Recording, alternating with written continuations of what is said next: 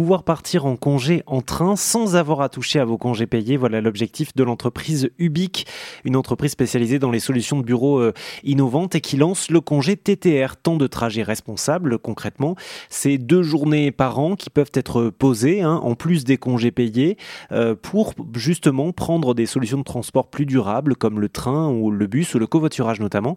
Je suis en ligne avec euh, Mehdi Ziri, son directeur général. Bonjour Mehdi. Bonjour. C'est un congé à, 100% ou c'est euh, plutôt une, autorisation de, déconnexion Je vous pose la question parce que sur votre site, euh, il est précisé que ça peut être des, moments où les salariés peuvent quand même travailler, mais moins que s'ils étaient au bureau.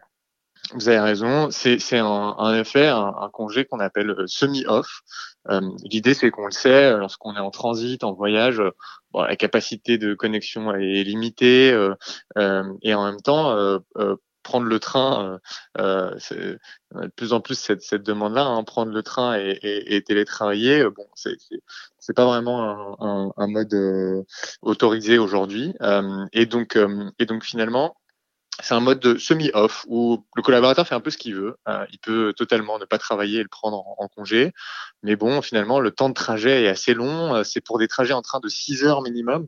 Et pendant ce temps-là, ben, le collaborateur, il peut prendre le temps d'observer le paysage, euh, de lire un bouquin ou de réfléchir à, à, un projet, peut-être pour l'entreprise euh, auquel il n'a pas eu le temps de se poser et sur lequel il a juste besoin de, de réfléchir un peu, prendre du recul, euh, se poser, de lire une étude euh, qui potentiellement pourra nous être bénéfique ou euh, ou, ou, euh, ou, répondre à quelques mails quand il a de la quand il a de la connexion. voilà, l'idée c'est que c'est de laisser le collaborateur assez libre sur l'exploitation de ce temps-là, tout en maintenant la responsabilité du collaborateur parce qu'en fait le projet est un projet collectif. l'idée du TTR, elle nous a été soumise par les collaborateurs et eux qui l'ont souhaité, c'est eux qui l'ont imaginé comme ça. Euh, et donc on l'a mis en place. Et là-dessus, bah, c'est surtout le modèle de la, confiance et de la responsabilité et de l'engagement dans le projet collectif qu'on imagine euh, via la mise en place du TTR. C'est euh, congé temps de trajet responsable hein, qui vise à, inciter les salariés à, adopter des modes de transport plus, respectueux de l'environnement.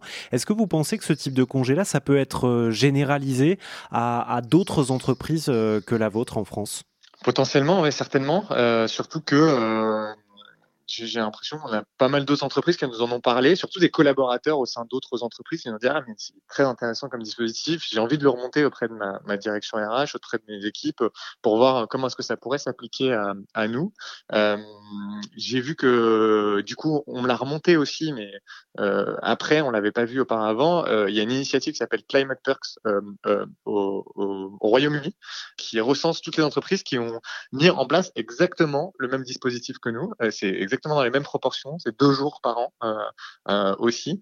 Euh, et donc l'entreprise adhère à ce dispositif, donc donc assez intéressant. on s'en est rendu compte a posteriori, mais mais du coup les au Royaume-Uni nous ont précédés sur ce sur ce dispositif.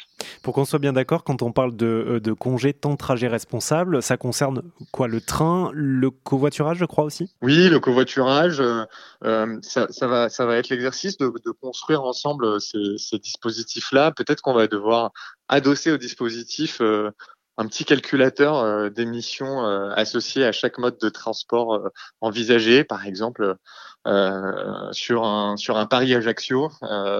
quel est le bilan carbone d'un trajet en voiture ou en covoiturage jusqu'à Marseille, par exemple, puis en ferry versus versus l'avion? L'enjeu, c'est surtout de réduire nos émissions liées à liées à nos trajets euh, et surtout quand, quand des alternatives existent. Évidemment, on suivra de près ces congés temps de trajet responsables. On reviendra vers vous d'ici un an. Hein. On aime bien faire ça sur RZN Radio pour voir si la solution marche. En attendant, toutes les infos sont à retrouver sur rzn.fr.